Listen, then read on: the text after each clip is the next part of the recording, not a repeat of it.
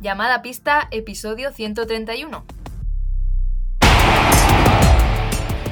Bienvenidas y bienvenidos a Llamada Pista, el programa, el podcast en el que hablamos de ese desconocido que ahora no es tan desconocido gracias a nosotros, deporte. Eh, y ya no me acuerdo qué que hablamos de, de ese desconocido deporte. Eh, ¿Qué es la Bueno. rima, tío? Que es la esgrima, que es genial, que es estupenda, apuntar a vuestros hijos, que lo peta. La esgrima lo peta y la esgrima hablada mucho más. Eh, no, ni de fútbol, ni baloncesto, ni ningún otro deporte conocido. Y dadle duro a la esgrima, que, que tiene mucho futuro. Aquí arrancamos, llamada pista. Hoy estamos aquí un viernes más, una semana más, como veis, sin Willy Cornet, que no había, no habría permitido este despropósito de entrada que ha hecho Santiago Doy. Buenos días. no, es, es una, es un- marca de identidad ya. Cada Claro, uno tiene su, est- desmarcarte su de estilo. Willy lo has hecho mal. Cada uno tiene su estilo. Claro, tú eres la improvisación total. Ah, me encanta la improvisación. Ya verás tú cuando, cuando lo escuche Willy. Lo va a flipar, lo va a flipar, sobre todo porque lo tiene que editar él. Entonces mm, se va a tirar de los pelos. El- Avisamos, hoy no está Willy Cornet porque está malito y aquí está Santi cargándole de, de trabajo cuando está moqueando y está malo. Que Pues, no, que ¿qué vamos a que hacer? no está tan Eh, malo. más. no está tan malo, no está tan malo. ¿Qué le hicisteis en el OP catalán? Que, No que sé, lo habéis roto en una semana. Pero no, no, no, no puedo, no puedo llevármelo a competir. Si cada vez que lo llevo a competir eh, se pone malo, pero no puede, no puede con su alma. Y ya no es que le duela el cuerpo, es que coge virus. Es como, Madre mía. sí, ¿Qué sí. hacéis? Que ¿Allí chupáis las espadas para probarlas o qué? Ala, venga, la otra. Pero, tío, que si cogen pero, virus, pero, tío, pero chupar espadas, pero bueno, Maribel, no sé, qué- no, tiene qué- su costumbre. qué- Yo en el florete sé que no se hace, en espada no lo sé. qué frases, qué frases mal, más malsonantes dices Ya, en horario infantil. Es que no está Willy y me convierto en tú, en ti. ¿Sabes? Está bien, está bien porque ahí se define el, el rol de Willy de contención de, Totalmente. de, todos lo- de todos nosotros, ¿eh? Sobre todo de mí. Bueno, eh, aunque Willy a veces falte porque le llevan a competir y se pone malo. Aunque yo falte porque tenga que trabajar en otras cosas. O porque Santi falte porque le apetece. falto. Porque de vez en cuando dice no estoy. Y no Yo está. nunca falto. Nunca, nunca. Quien no nos falla nunca. ¿Sabes quién son, Santi? ¿Quién no nos falla nunca? No lo sé. ¿Quién, quién ¿No podría ser? sabes? ¿Quién podría ser? Pues los NEPs, hombre, los NEPs Hombre, están un programa más y eh, van a estar durante toda la temporada 4 patrocinando llamada pista, esté quien esté, incluso, bueno, ya veremos si escucha a lo mejor la intro de Santi y decide quitar el patrocinio, esperemos que no, hombre, pero no. por ahora, Pero, por ahora, ¿ves? a fecha de grabación, siguen Sí. patrocinando llamada pista. Si Willy desayunara Neps como yo, no le pasarían estas cositas. ¿Eh? Eso es cierto, ¿Eh? eso es cierto. ¿eh? Que después os reís mucho de mí, pero aquí el que está al pie del cañón en todo momento soy yo, ¿eh? Le, sí, totalmente. Le falta hierro, le falta hierro, el, que le sobra a los knives, que ya sabemos que son esos tornillos que no nos abandonan a nosotros en nuestra punta, ni de florete, ni de espada, ni durante la competición, ni durante nuestros entrenamientos, y que nos pueden durar semanas, semanas y temporadas enteras, como ya hemos podido comprobar eh, yo en mi- por mí misma y seguro que muchos de nuestros oyentes también. Así Ahora, que una Willy. semana más los NEPs. Y ahora Willy, desde que yo se lo pongo en sus espadas. Claro, Willy no los tenía y por eso su vida iba un poquito peor. Ahora Claro. esperemos que remonte. Mira, le puse los, los tornillos y quedó segundo en la competición. O sea que. Ojo, que ojo, los ¿eh? NEPs también te hacen ganar más. Te, te Eso hacen- es te- otra- te suben en la proporción de la, la- la proporción de tocado válido, te lo multiplica por 10. Esto, Pues esto es. la realidad no se puede ajustar a demasiado los números que digo yo, ¿eh? Pero. Sí, sí, lo de, lo de. Santi es todo publicidad engañosa, pero de sí mismo también. Así que no pasa nada, le dejamos hablar tranquilamente. Quien no nos abandona tampoco, a pesar de que no estemos los tres, son los mecenas que dinos Santi, a ver si te acuerdas, que lo llevo diciendo yo todas las semanas, a ver si Santi ya se ha aprendido quiénes son los mecenas y qué pueden obtener. Los mecenas son aquellas personas, almas cándidas, ¿sí? esas, esas, esos ángeles caídos del cielo, esas, esas almas puras que vienen a, a esta tierra a donar parte de su tiempo y parte de su dinero a este proyecto que es llamada pista. ¿Y qué, se llevan, Santi? Porque además de dar tiempo, dinero... Se llevan una, una, pedazo de cena con Maribel Matei que lo... A gastos pagados, todo, vamos. Y lo que surja. Sí, sí, y clase de mano incluida también de Florete, ya que estamos. Todo, todo, todo, todo. es un all-in de, de Matei. Pues además de ese all-in que habría que ir negociándolo, también puedes mandarnos un audio y te lo publicamos. Y el primer programa en el que tú te haces mecenas, decimos tu nombre y tus apellidos. Esperamos que Willy Cornet esté para decirlo, porque es el que tiene la, mejor voz de los tres, eso es innegable. Eso es, eso es más clarísimo. Al César lo que es del César. Así que eh, espero que no te, nadie se haya hecho mecenas antes de este programa, a mí no me consta. Pero a partir del siguiente ya puedes hacerte mecenas todas las semanas, cinco gritos al mes y sabes que vas a eh, dar tu tiempo y tu dinero a un proyecto que sigue creciendo, que sigue buscando nuevos horizontes para comunicar la esgrima. Dicho esto, Santi, no podemos hablar de comunicación en la esgrima y saltarnos las noticias de la semana.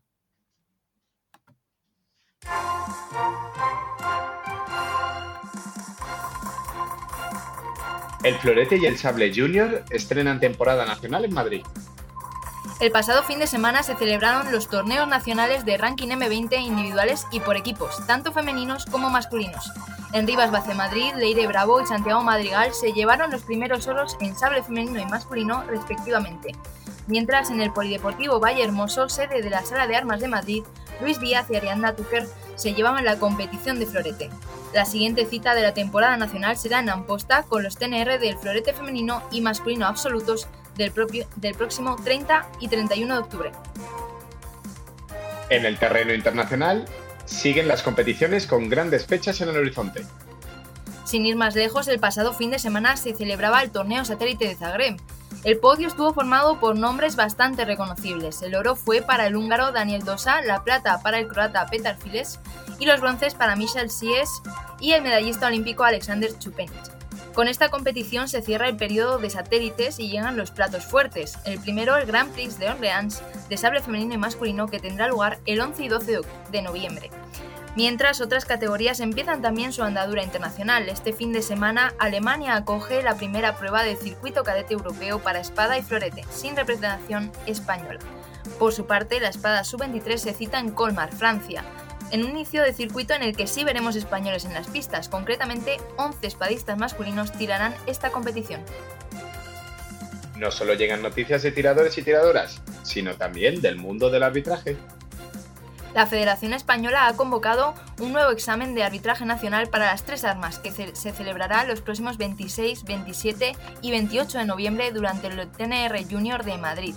Para poder realizar esta prueba, además de pagar 50 euros de inscripción, los y las interesadas deben tener más de 17 años, tener una antigüedad de 2 años con la licencia provincial y rellenar el formulario del examen de arbitraje para mandarlo al correo oficial de la Federación. Esta convocatoria coincide con la decisión de que sea la española y no los clubes quien designa a los árbitros en las competiciones nacionales junior, algo que ya se venía haciendo en la categoría absoluta. Bueno, Santi, que vamos a tener nuevos árbitros, vamos a tener ya competiciones internacionales. Empieza el sable ahí en Orleans. Buenas noticias por parte de la esgrima esta, esta semana. Sí, ¿no? Y, ¿sabes? Estaba viendo el Chupenic y, se me viene, creo, lo confundo siempre con Tofalides, con nuestro gran amigo Tofalides. Joder, pues hay cambio, ¿eh? Ya, ya, sí, sí, sí. No, no, pero bien. La verdad es que em, está bien, llega esta, esta temporada internacional bastante cargadita. Sí que es verdad que venimos con una resaca importante de los Juegos Olímpicos, pero bueno, yo creo que el, el, año post-olímpico es bastante curioso también, porque se ve un poco los coletazos de, de las preparaciones olímpicas y aún se puede ver bastante, bastante nivel eh, en cualquier competición internacional. em, comenzamos un nuevo ciclo olímpico, comenzamos nuevas temporadas y a ver si, si bueno, vuelve, ¿no? La, no sé si te- a ti te pasa, pero vuelve el, esa- ese nerviosismo de a ver si podemos clasificar o no para los siguientes Juegos Olímpicos, que están aquí a la vuelta de la esquina, en realidad. Totalmente. Yo terminé exhausta del periodo olímpico anterior porque al final, entre unas cosas y otras, fueron dos años de preolímpico que tenías que estar pendiente de todos los cambios que sucedieran. Y ahora es verdad que empieza una nueva temporada que parece más relajada porque no tienes ese ranking olímpico aparte que te está acuciando, pero sí que es cierto que mm, con un periodo olímpico tan cortito como el que espera para París 2024, es posible que veamos a tope a los tiradores desde el primer momento y habrá que ir siguiendo esas competiciones que van a ir llegando porque también veremos a mucha gente que se retira, que esto no lo hemos hablado poco, lo hablamos cuando después de esos Juegos Olímpicos, pero que ya veremos en eso, en esas primeras competiciones quién continúa, quién no, quién lo hace de forma eh, menos recurrente que antes, y esto también es interesante para ver cómo se conformarán los equipos y quién, quiénes serán esos olímpicos dentro de tres años. Así que ahí estará llamada pista para hacer las reviews, para contaros qué sucede en esas competiciones internacionales que tanto echamos de menos. Yo ya Bueno. estoy echando menos también a Willy, ¿eh? Porque hablar tanto. Ya, sí, sí, nos- eh, eh, llenar minutos, mira que a mí se me da bien, ¿eh? Pero, Sí, sí. pero sí que es verdad que... Justo me ha tocado el día que Santi no, no habla. Es que No, no, es que no, no, es que es- no sé si te fijas, pero esta, esta parte del programa os la coméis vosotros dos solos, ¿eh? Yo pocas veces digo cositas aquí en este, en este momento. Ya, será la única parte que nos comemos nosotros, ¿no, Santi? Bueno, Correcto. eh, eh, ya echamos de menos a Willy Cornet, pero traemos un contenido dedicado a él, dedicado a, a su poscompetición, a esas imágenes que veíamos eh, tan felices, pero a la vez un poquito también un poquito decadentes de él sentado en la pista, eh, echando de menos un poquito de preparación física antes de la competición, que nos decía que había terminado reventado. Yo, Pues para Willy. Yo os digo una cosa, ¿eh? Em, las fotos no hacen justicia a lo deplorable de la imagen en directo, ¿eh? O sea, no, hacen justicia. Son, son bastante edulcoradas en este sentido, ¿eh? Pues no metas el dedo en la llaga, Santi. Para Willy y para todo aquello que les interese un poquito la preparación física, y hablamos de ello en el- uno de los primeros programas, hablando de la pretemporada en Esgrima, hoy os traemos a un experto en preparación física, entrenador personal, nutricionista y también tirador y entrenador de esgrima, o sea que conoce perfectamente la realidad de nuestro deporte y se dedica, de hecho, muchos de sus clientes son esgrimistas. Pues hoy, en llamada pista, un mecenas, Edu Sánchez, nos cuenta cómo hacer ese mantenimiento físico a lo largo de la temporada. Dentro audio. Nuestro invitado de hoy es una persona muy conocida y muy querida en llamada pista. Es tirador a las tres armas, ha hecho grandes resultados tanto como civil como militar, es entrenador, nutricionista y entrenador personal, pero lo más importante, es uno de los mecenas más antiguos del programa y uno de los pocos que ha disfrutado de la cerveza de Maribel Matei. Si no lo conocéis, este viernes en nuestros micrófonos el coach Edu Sánchez. Bienvenido y gracias por estar a estas horas tan intempestivas con nosotros, Edu. Hola, muy buenas, muchas gracias por invitarme. Y nada, el madrugón merece la pena. Espero que sí, espero que sí. Bueno, Edu, hace unas semanas hablábamos aquí en el programa de la importancia de una pretemporada física para afrontar la temporada de competición. Durante la temporada, ¿es suficiente con hacer una pretemporada fuerte? O dicho de otra forma, ¿a lo largo de la temporada es conveniente hacer sesiones específicas de físico o con la actividad que normalmente hacemos de entrenamiento de esgrima nos vale para mantenernos? Pues verás, todo eso va a depender un poco de nuestros objetivos. Siempre que nuestro objetivo sea competitivo y tengamos que llegar a un pico de forma, la pretemporada nos va a ayudar a crear una base, pero esa base eh, se va a ir perdiendo en cuanto a, en cuanto a ganar eh, el punto máximo en el momento que yo quiero. Entonces, la- las sesiones de físico tienen que ir encaminadas y estructuradas de manera que al principio eh, en esta pretemporada el trabajo físico sea preponderante y a lo largo de la temporada vaya disminuyendo la carga, pero tengo que hacer eh, pequeños parones porque me obliga el calendario o tengo que ajustarme y entonces tengo que hacer mini pretemporadas a lo largo de la temporada.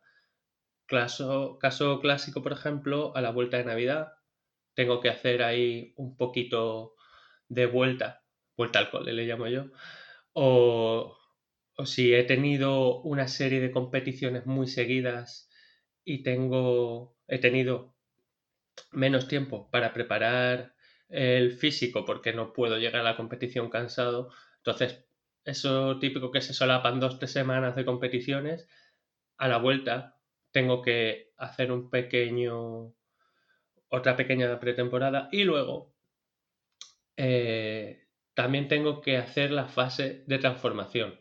En la pretemporada estamos en la fase de acumulación de trabajo. Eso nos va a dar la capacidad de llegar a, convertir todo ese trabajo de volumen en un trabajo más de explosividad. Esa fase de transformación la vamos a tener que ir llevando nosotros eh, en nuestras sesiones físicas, aunque en ciertos aspectos podemos hacerlo directamente con esgrima si nuestra, si nuestra intención no es competir a un nivel muy alto, eh, con unos ejercicios de desplazamiento, por ejemplo, más enfocado a la explosividad valdría, pero en términos generales, dedicarle un rato al físico es buena idea en prácticamente cualquier momento de la temporada. Edu, y sobre todo, ¿cómo, cómo se puede, eh, has hablado de estas microtemporadas, y yo siempre he tenido un, un, pequeño dilema, ¿no? Y es el hecho que la temporada de esgrima es, atípica en el, en el momento que puedes tener un periodo de tres meses con seis competiciones y un periodo de dos meses con cero competiciones. ¿Cómo puedes soportar una, una planificación estos cambios de intensidades eh, sin perder eh, un poco la, la dinámica de, de, trabajo? Vale, pues mira, eh, hay dos planteamientos que puedo hacer aquí. uno es prepararme una temporada típica en mi mente y luego ir adaptándome un poco, pero marcando tres, cuatro hitos a lo largo de la temporada que sean los puntos en los que yo calcule que aproximadamente van a estar mis competiciones importantes, mi competición diana, eh, y prepararme para eso. Por ejemplo, eh, yo quiero hacer medalla en mi campeonato autonómico y es en junio, pues ahí pongo un hito. Que voy a ir a competir a un europeo y es en enero, otro hito. Yo a mis clientes, y tengo muchos que son esgrimistas, se lo hago así. Eh, le digo al principio de la temporada, márcame tus objetivos personales dentro de esta temporada y dime las 3-4 competiciones que van a ser importantes para ti. Entonces, con eso, preparo mis fases de carga y mi acumulación, mi transformación para llegar a esa competición lo mejor posible. Y las otras, eh, pues son parte del proceso.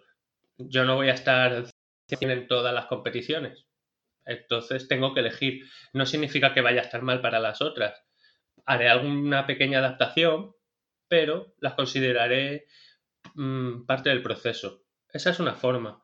Otra forma, eh, decir que la forma esta que acabo de comentar es la forma tradicional que se lleva haciendo muchos, muchos años y que sobre todo eh, se desarrolló en el bloque soviético muy, muy fuerte y es la que se utiliza para deportes como alterofilia o powerlifting, que son deportes más de fuerza pura. Entonces, con ese tipo de deportes, las variables son tan pocas que puedo, que puedo tomarlo como referencia y luego ir adaptándome. Sin embargo, hoy en día lo que se hace es, después de una pretemporada y una pequeña fase de transformación, el resto de la temporada se hacen, eh, y esto lo hacen mucho, por ejemplo, hoy en día en fútbol americano y en rugby, que las variables son muchísimas, hacer una temporada semanal. No es una temporada, pero vas haciendo una fase de carga el lunes, el martes transformación, miércoles bajada, jueves eh, activación, viernes activación más relajada y llego el sábado o el domingo para competir. Y esto lo repito semana tras semana, teniendo en cuenta que hacen tres semanas o cuatro semanas de subida, cada vez más carga, y una semana o semana y media de bajada. Sea, sería tres semanas subiendo la intensidad y una semana bajando un poquito para recuperar y llegar fuerte a la competición.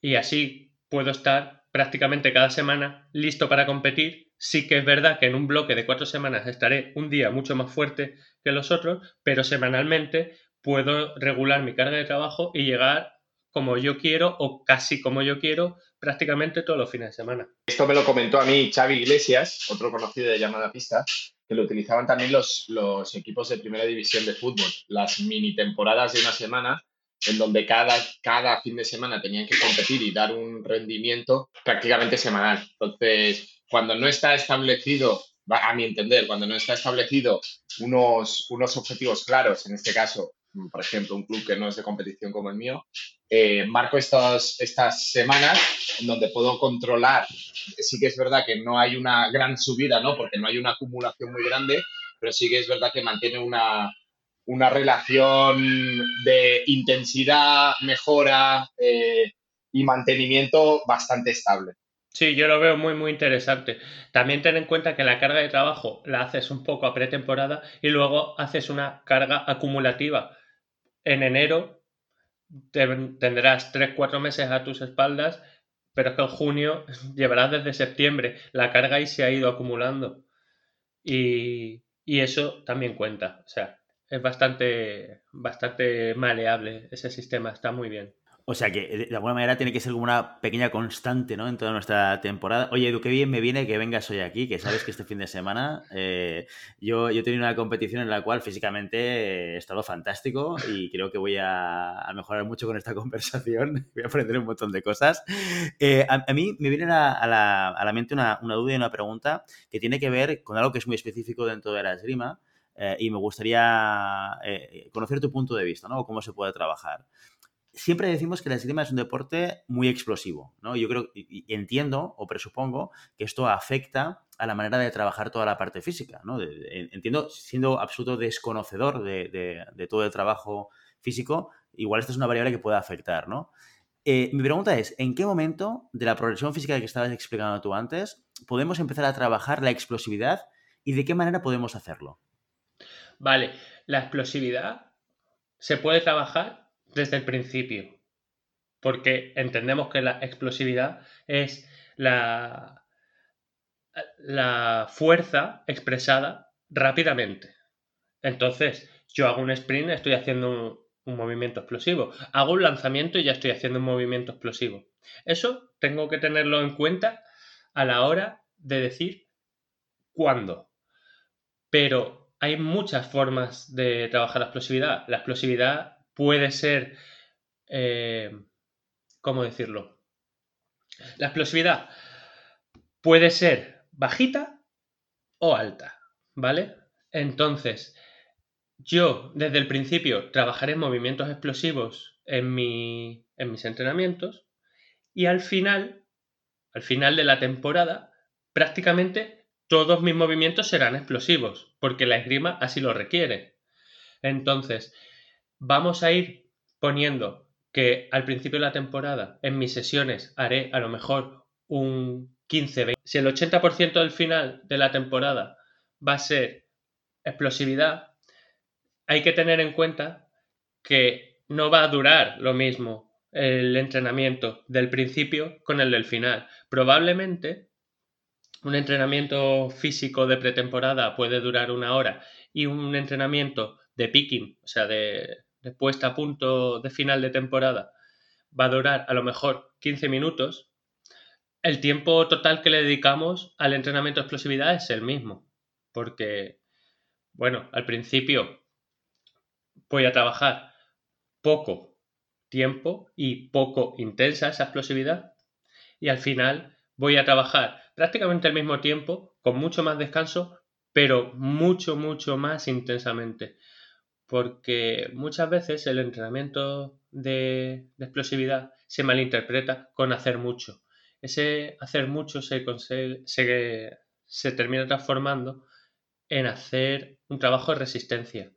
Y luego llegaremos a la pista, no seremos capaces de trabajar con el cambio de ritmo, con la potencia que yo creo que debería y, y diré, hostia, me faltan piernas pero no, no te faltan piernas. Lo que te pasa es que has estado trabajando la explosividad mal, has trabajado más una resistencia a la, velocidad y no eres capaz de expresar eh, esa explosividad, expresar intensidad en el movimiento requiere un trabajo previo de acumulación y luego esa transformación que es un trabajo coordinativo de, de las unidades motoras para conseguir reclutar el mayor número de fibras lo más rápidamente posible. Eso es lo que me convierte un movimiento en explosivo. Pues yo puedo tirar, como he dicho, una pelota flojita o fuerte. Si yo trabajo muy repetitivamente, podré tirar la pelota flojito 100 veces, pero a mí me interesa tirarlo una y lanzarla a 50 metros. Esto es lo mismo. Yo puedo trabajar para hacer 50 fondos, pero a mí lo que me interesa es hacer en una pool 5 fondos que toquen y que esos fondos duren menos de un segundo. No sé si con esto he respondido bien a tu pregunta.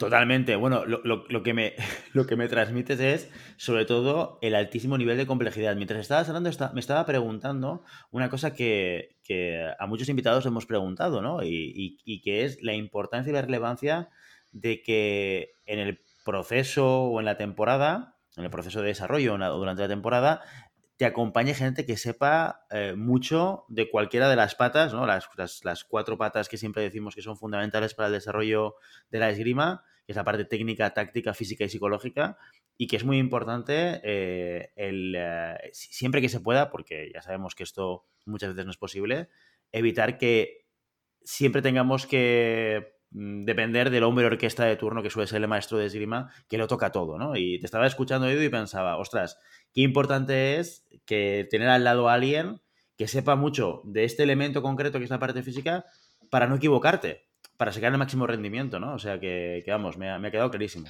Sí, la verdad es que, bueno, cuanto más abarca uno, menos puede apretar. Eso, eso lo tenemos todo el mundo, claro.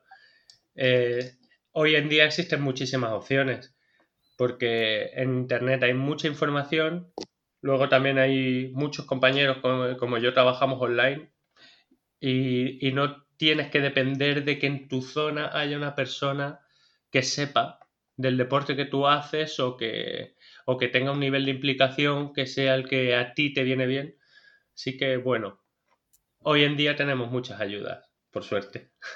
Teniendo en cuenta todas estas variables de las que hemos venido hablando en el rato que llevamos de explosividad, carga, e intensidad, eh, ¿crees que es mejor para nosotros entrenadores orquesta aún eh, que tengamos una rutina fija de ejercicios que repitamos a lo largo de la temporada en estas mini temporadas o que variemos los ejercicios para hacerlo menos monótono? Pues mira, me gusta la pregunta porque he visto en multitud de sitios que te entrenan igual todos los días. O sea, te entrenan igual el mismo físico o los mismos desplazamientos. Y hay una cosa que está clarísima y es que el cuerpo tiene una capacidad de adaptación brutal. Eh, Cualquier persona que haya desarrollado cualquier trabajo físico se dará cuenta que el primer día llega a casa y está baldado y ya en un mes lo hace. Eso quiere decir que el umbral de mejora se va yendo poco al garete, porque la coordinación intermuscular, intramuscular es tan buena que enseguida estás adaptado al estímulo. Normalmente las rutinas de entrenamiento de cualquier persona que vaya al gimnasio con normalidad va a cambiar prácticamente una vez al mes y si duran un poquito más es porque tienen una serie de sobrecargas de los pesos, hablando del gimnasio, que me va a llevar a que esta adaptación eh, no ocurra tan rápido.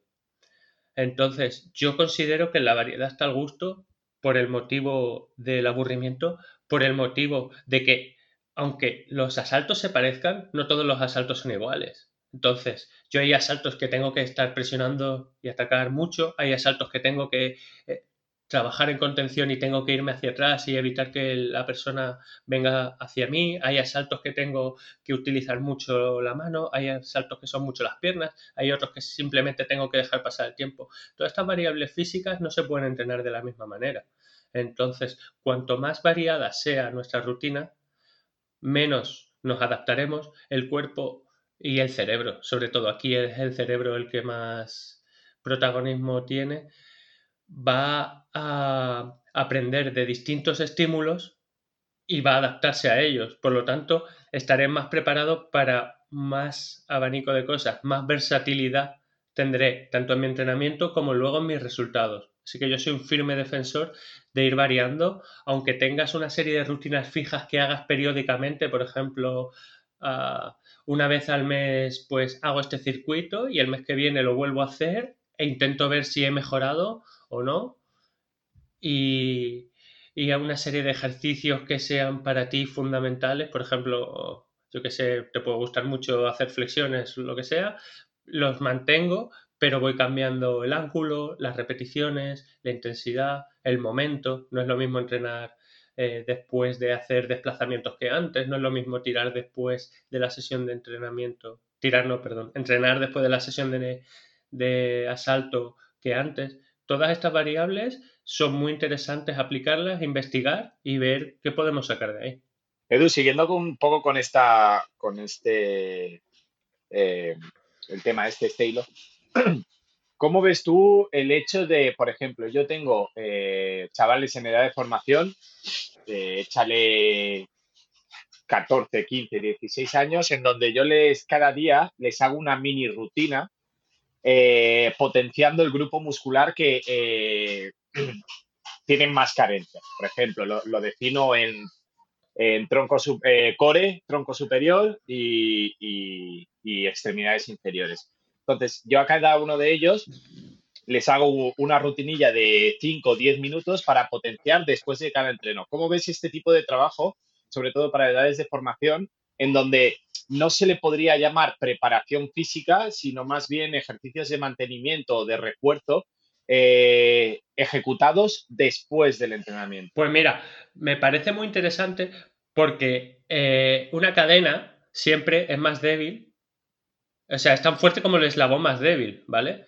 Si tú estás trabajando sus carencias, estás fortaleciendo esa, esa cadena y, y eso es muy, muy interesante y es el gran olvidado de, de todos los aspectos. Eso sí, para mí sí es preparación física. No estás buscando el rendimiento máximo, sino que estás buscando pulir deficiencias. Eso me parece fundamental. Me parece bien que sea después de, del entrenamiento principal, porque entiendo que, que esto es una forma no de corregirlo para siempre, sino de que la persona vaya tomando conciencia de que eso lo tiene que trabajar más y de que vaya con el tiempo arreglándolo, mientras que lo otro es el entrenamiento principal. Siempre, para mí, el ejercicio más importante tiene que estar puesto al principio. De hecho, yo, por ejemplo, yo doy clases en un club de esgrima y he dado muchos años. Eh, yo el físico intento cuando todo depende de mí y los horarios se cumplen, que los entrenadores ya saben que eso es difícil, hacer el físico después de la parte técnica. Porque para mí la parte técnica es más importante dentro del ámbito de la esgrima y la preparación física se puede hacer un poco más cansado y no pasa nada. Entonces, en edad de formación me parece muy bien que se trabaje en todos estos aspectos porque tenemos que tener en cuenta que el ser humano está hecho para moverse y tenemos mucho miedo a veces de que los niños hagan demasiado y los niños están hechos para destrozarnos, los que sois padres lo sabéis. y, el trabajo de fuerza o, o de compensación siempre ha habido mucho mito de que los niños no es bueno que lo hagan y ahora está súper avalado que en proporción a su tamaño, a su fuerza, se pueden hacer multitud de ejercicios enfocados a la fuerza y yo lo veo fundamental y muy bien planteado, como lo dices.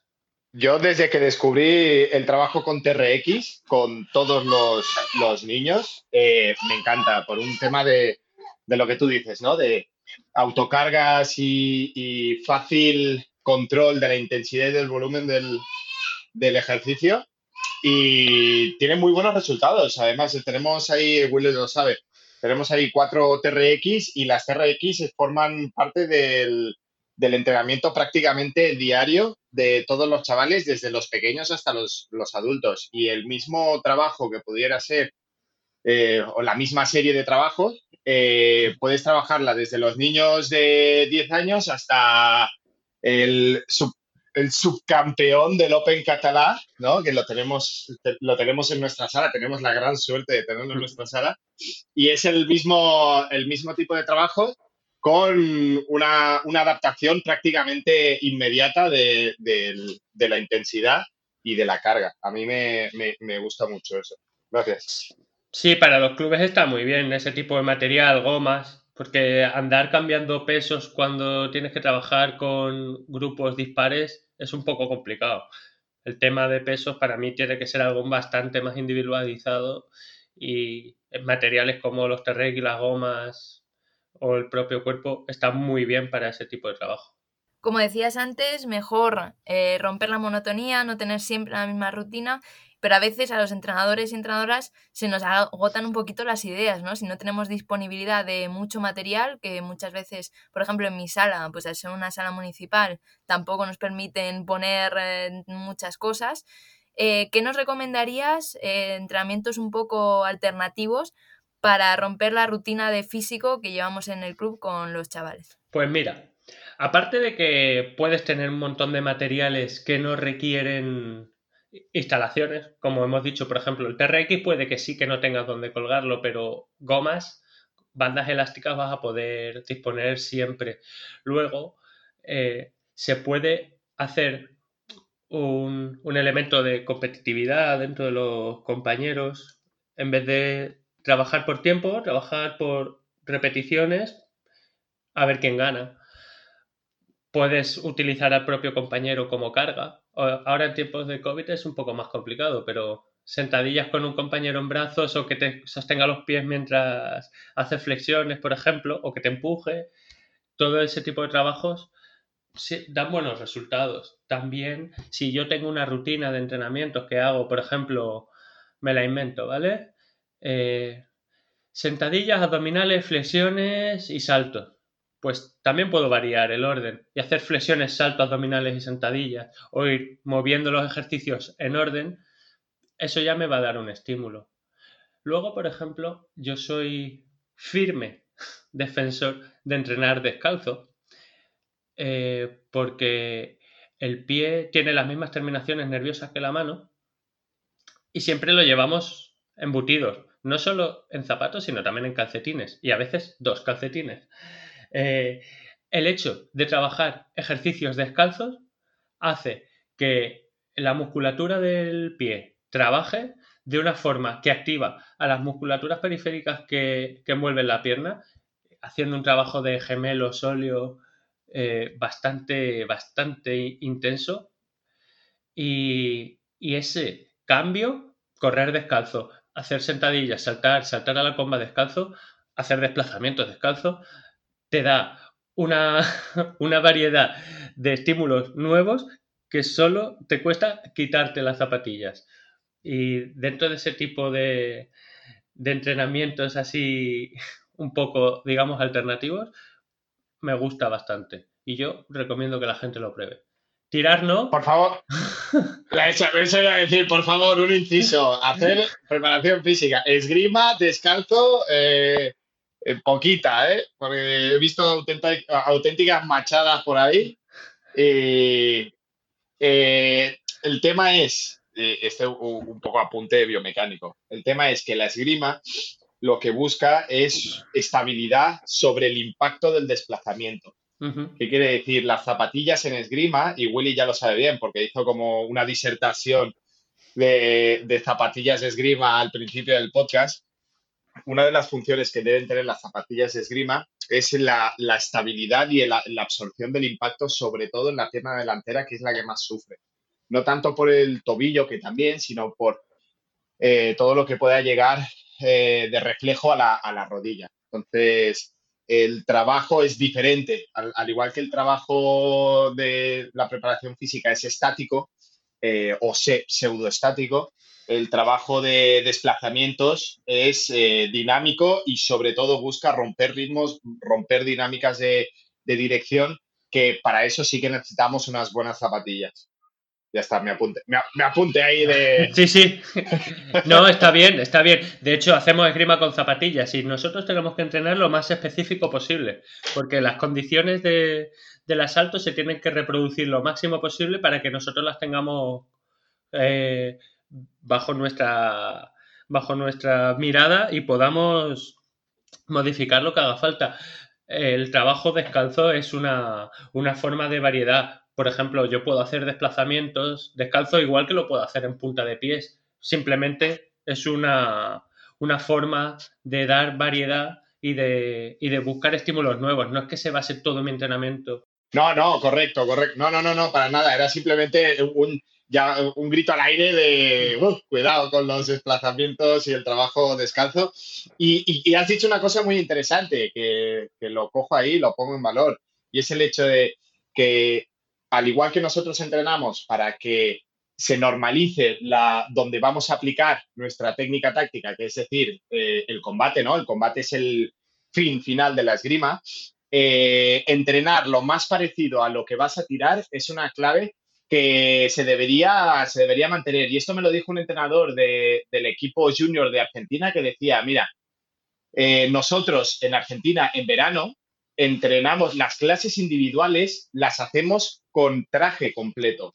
Dice, no puede ser que yo estoy haciendo una clase de una hora eh, en chándal o en pantalones cortos y después cuando me ponga el traje cambia la sensación del tocado, cambia la sensación de, de la comodidad, cambia un poco eh, mi sensación global del cuerpo y, y, decía, mira, nosotros en Argentina nos podemos presentar con 40 grados, que aún así hacemos los entrenamientos con traje de esgrima para imitar las condiciones en las que nos vamos a, desarrollar en una competición o en, o en un combate.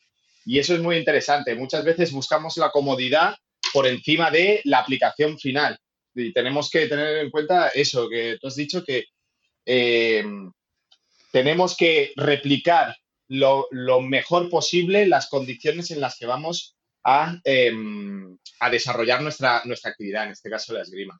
Pues sí, mira, de hecho, el, en el libro Understanding Fencing de un ruso polaco, no sé, perdón que me, que me, disculpe la gente que no me sé su nacionalidad, Tchaikovsky se llama, eh, dice que él da las clases de mano con el alumno vestido, porque él toca a sus alumnos en la clase, porque dice, eso de que te ataquen para que tú pares, respondas y, y ese tocado no iba hacia el blanco. Eh, por no, ejemplo, sí. Yo lo he visto. Sí, sí, sí, correcto.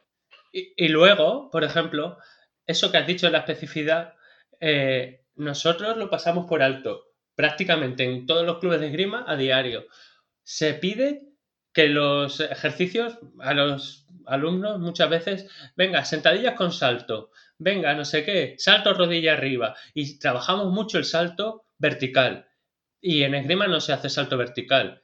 Tanto el fondo como la flecha, en todas sus variedades, eh, es potencia de salto horizontal. Y eso se trabaja mucho menos y es mucho más específico que saltar hacia arriba. Simplemente cambiar el paradigma de saltar hacia adelante o hacia atrás.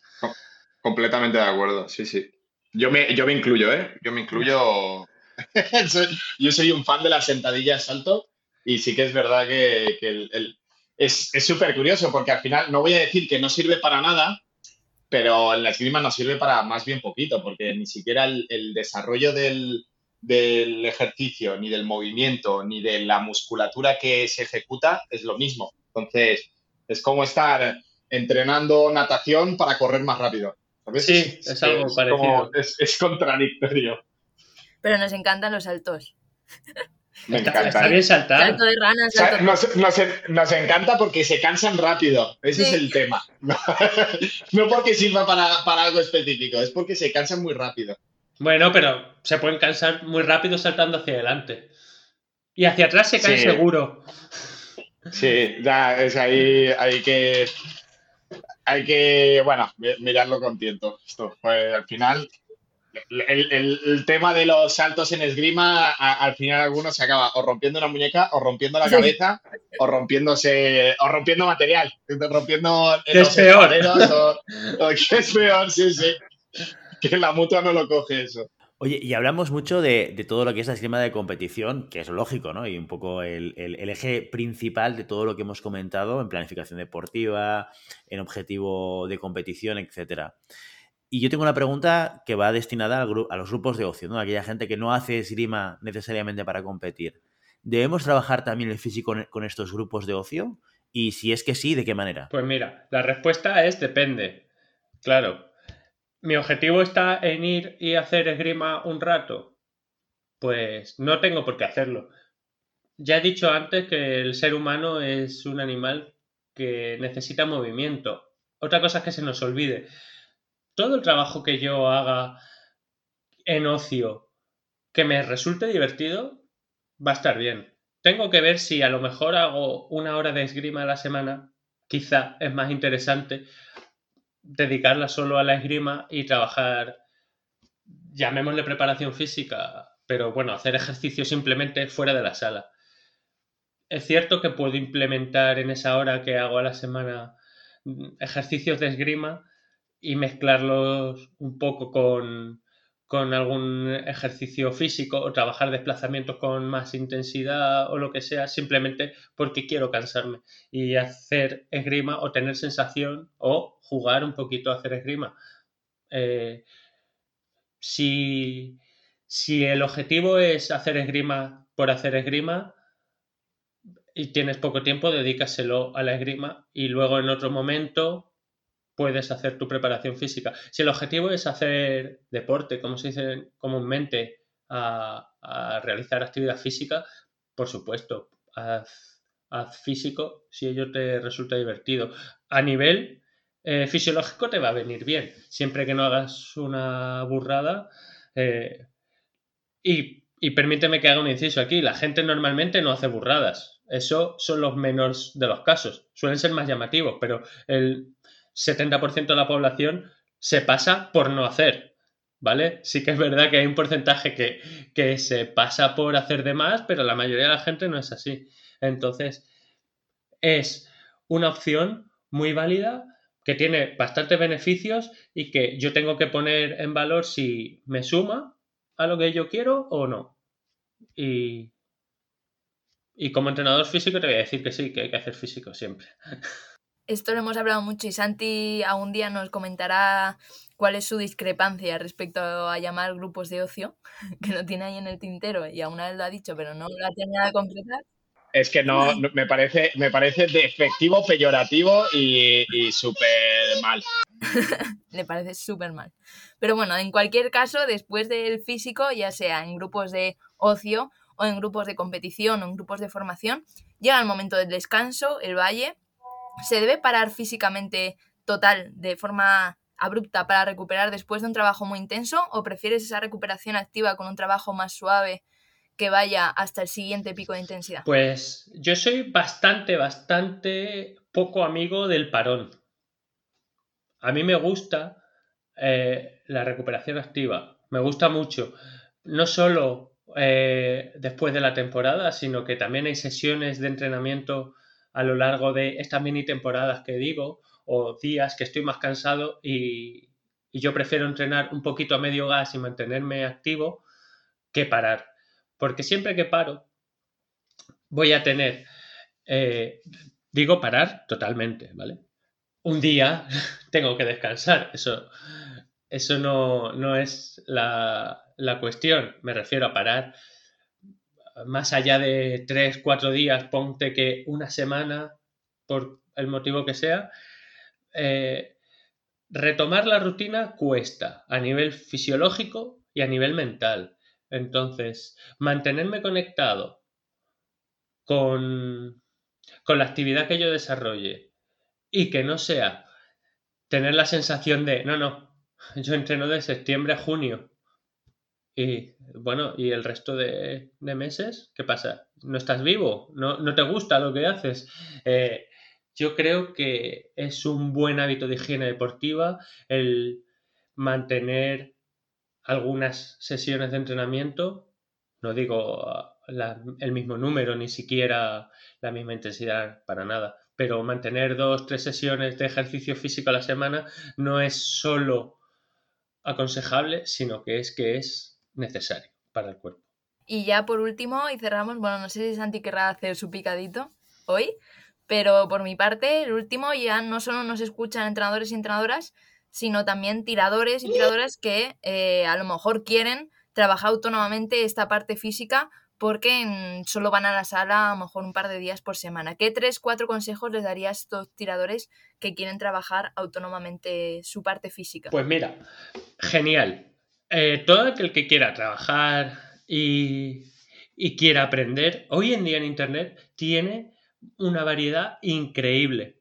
Tanto que a veces tenemos lo que se llama parálisis por sobreanálisis. Tenemos tanto que no sabemos dónde escoger y, tantas variables, pero si uno empieza a investigar y empieza a, a buscar, se dará cuenta de que hay unos principios comunes que puede aplicar. Pues, por ejemplo, eh, puede empezar a buscar entrenamientos de alta intensidad tipo Tabata, que en cuatro minutos de entrenamiento puedes trabajar muchas cosas. Pueden, pueden empezar a investigar sobre el trabajo con pesas que tiene unos resultados espectaculares en muy poco tiempo y una versatilidad increíble.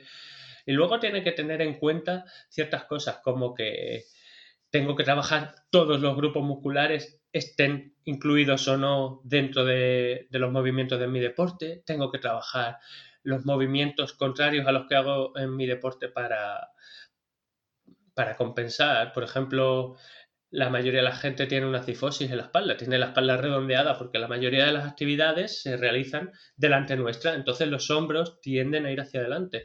Tengo que trabajar la parte posterior para eh, quitar carga y tener una postura más correcta. Luego, los ejercicios que sean más complicados siempre van a tener que ir al principio de la sesión para tener todos nuestros recursos y nuestra atención eh, de cara a ello. Y luego, el principal consejo es que experimenten.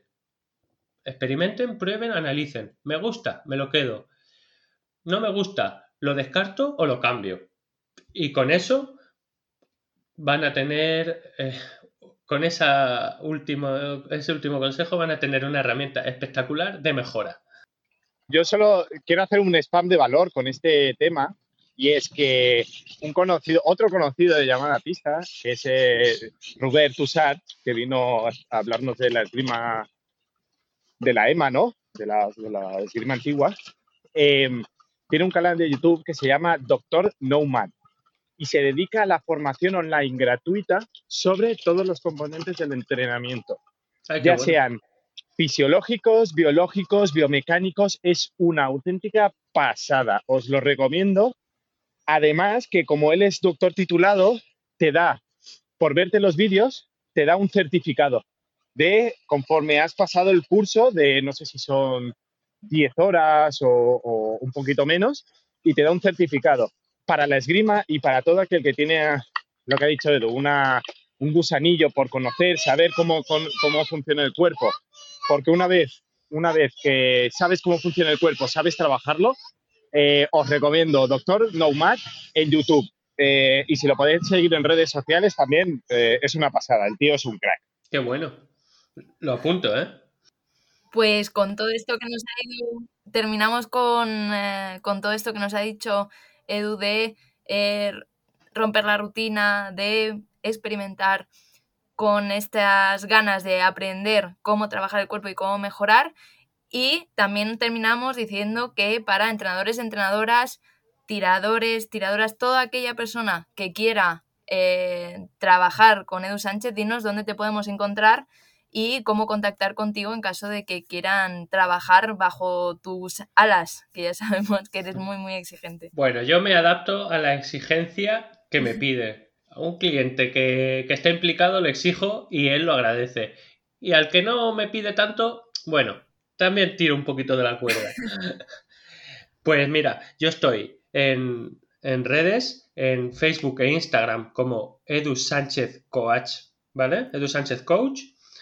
Y en, en internet, en mi página web en www.edusanchezcoach.com.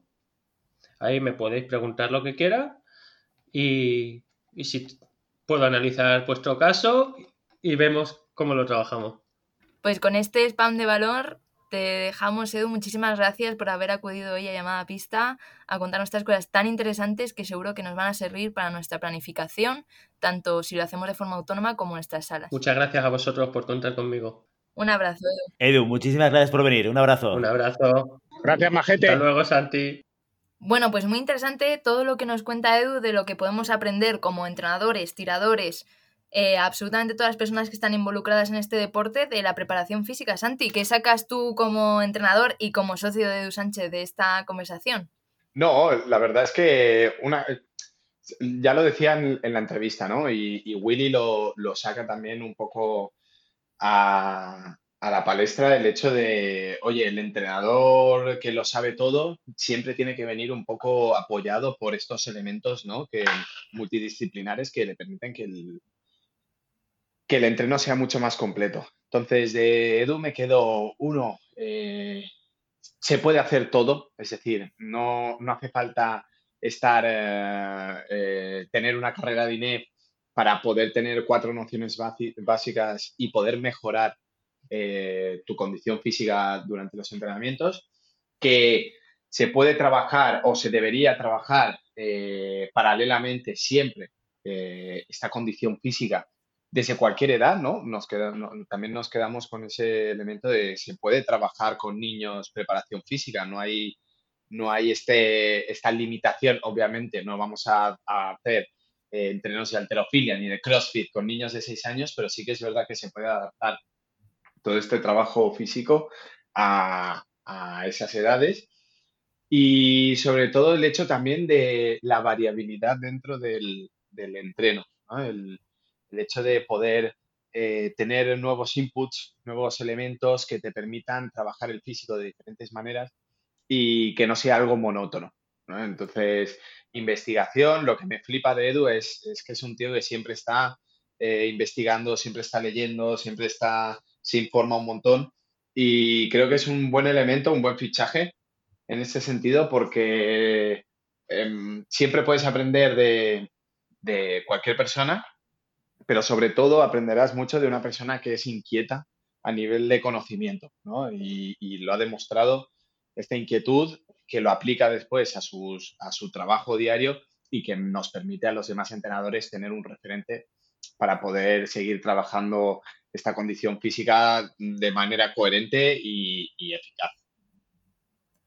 Totalmente, yo también me quedo con eso porque creo que, bueno, yo que hace poco que entreno, creo que hemos heredado muchas cosas de nuestros entrenadores, ¿no? Y la preparación física yo sentía que era una de, esas patas que, que, faltaban, ¿no? Y que muchas veces heredamos ejercicios pues muy, muy repetitivos o muy los de siempre, de cosas que hemos hecho nosotros como tiradores, pues lo replicamos, ¿no? Y yo también hablo mucho con Edu de formas de innovar, de romper las rutinas, eh, de trabajar cosas concretas en el físico, pues no solo de eficiencia, sino también entrenamiento en fatiga, eh, cuando meto el físico, si a final de semana, principio de semana.